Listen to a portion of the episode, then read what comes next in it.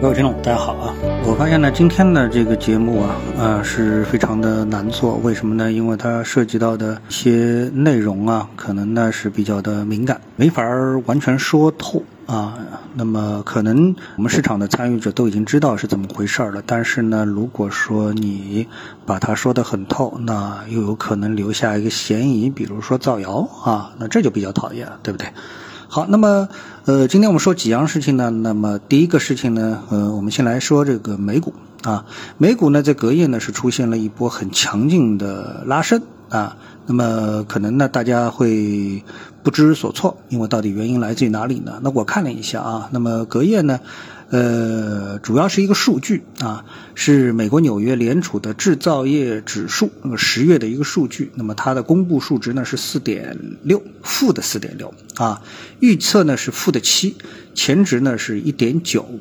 那那么这个数据呢，其实从表面来看的话呢，很显然是一个经济衰退的数据。那为什么经济衰退的数据对美股是利好呢？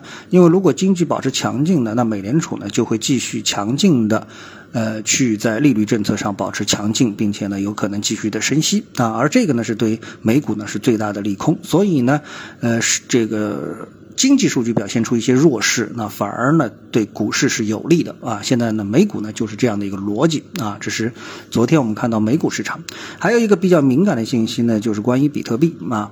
那比特币呢，呃，市场谣传呢是通过了它的比特币现货 ETF 的这样的一个消息。后来呢，呃，这个消息出台之后呢，使得比特币啊最高是上涨了百分之十啊，然后呢回落到百分之四，这是因为呢有机构贝莱德呢是说呢，哎这。消息还在证实中，并不是一个确切的一个消息。大家当然都知道啊，比特币是一个比较敏感的一个词啊，那我们就提一提，多说呢我们就不说了。呃，到底它会有什么样一个影响呢？自己一体会。那基本上呢，跟目前中国人的关系也不是很大啊，绝大部分的普通中国人民是关系也不是很大。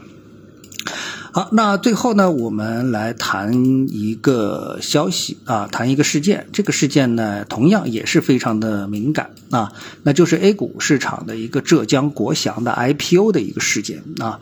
那么这个事件呢，我看到了一篇文章呢，分析的非常的透彻。但是呢，这个透彻啊，呃，因为是牵涉到的事件非常多，所以呢，呃，我觉得如果说一件一件去验证啊，非常的耗费精力。同时呢，我也知道这件事情呢，在 A 股市场呢，已经是引起。起了非常大的这个震动，那那么所以呢，不谈一谈的话呢，似乎呢又过意不去啊。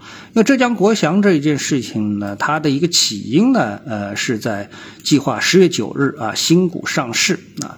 那么这个事情啊，应该说没有什么什么太多的悬念，因为我们一直看到目前上市的新股的节奏是非常的快啊。上市一旦成功的话呢，那么制造一批富豪也是呃很正常的一个事情啊，理所当然正常的事情。大大家也不让这个眼红，那那么突然呢，在上市前的一天呢，被暂停上市，接受呢证监会的调查，对吧？那关键时候踩刹车肯定是有事儿。那么呃，发现呢，这个浙江国祥的前身啊，就是国祥制冷，曾经呢就是上市公司，后来呢由于经营不善。啊，在二零一一年资产重组，把这个壳啊卖给了房地产公司华夏幸福啊。那华夏幸福大家都知道啊，这个也是火了一把。那么现在当然也是基本上凉了，对吧？好，那么后面呢，我们看到这个空调的制冷的业务呢剥离出来，由原来的国祥制冷的董秘陈银伟、陈根伟的夫妇以八千万元接手，改名为浙江国祥啊。好，那么这一次呢，大家就变成涉嫌什么呢？就是二次上市啊。呃，有这个质疑呢，证监会呢就开始调查啊。那调查的速度非常快，两天时间不到呢，相关部门的调查结果就出来了。那么结果是什么呢？此次的 IPO 呢合规合法啊，而且呢浙江国祥呢是符合上市的条件，也就是说呢网友呢误解了该公司的一个上市啊。好，那接下来呢，我们说呢，就有一大批的问号了啊。我们说这是问号啊，我们不说结论啊。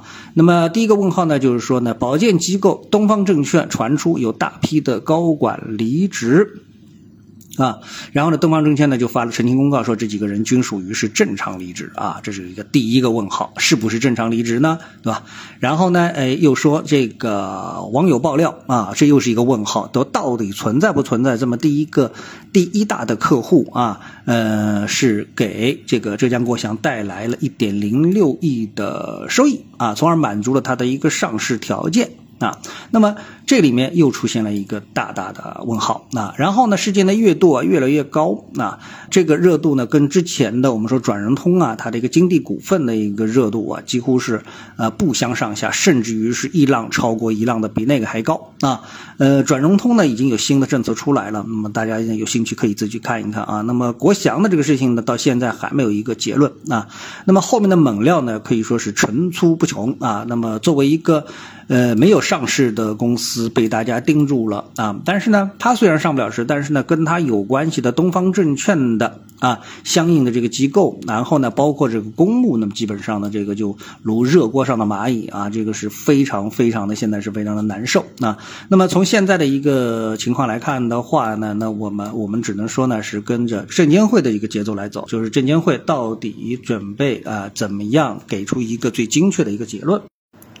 那其实呢，从呃我们的这个浙江国祥的同花顺的 F 十当中呢，可以看出啊，这些问题呢已经都被提出了。那其中呢，这个特别是包括东方证券呢是暂停发行浙江国华祥啊国国祥，然后呢。呃，新瓶装旧酒啊，然后呢，第一大客户为走账做业绩啊，然后呢，一家私募报价竟然超过一百元，谁在为浙江国祥的定价抬轿啊？然后呢，嘉实基金押宝浙江国祥 IPO 二百三十六只产品的参与询价等等啊，那么它的内容现在实在是啊，这个太丰富了啊，我们可以说是太丰富了啊。那么到底最后证监会会给出一个什么样的一个结论？那我想呢，目前呢还没有一个绝对的一个定论。虽然证监会暂时给出了一个结论，但是呢，这家公司那么那么它上市肯定是非常悬了啊。那么关键呢，它是呢给出了这个一系列的这个提问。那么这些提问呢，对于 A 股市场的投资者啊的一个信心，我觉得呢是一个非常大的一个打击啊。那这个呢才是最重要的，因为某一个公司出现一个丑闻啊，问题呢并不是很大啊，因为这么多上市公司，对不对啊？但是呢，如果说这种问题是一个系统性的问题，那这事就麻烦了。啊，那么关心呢，呃，这个发行制度啊，A 股市场发行制度的投资者呢，可以把这家公司呢好好的研究一下，哎，看看跟你的投资到底有没有关系啊。好，谢谢各位收听，我们下次节目时间再见。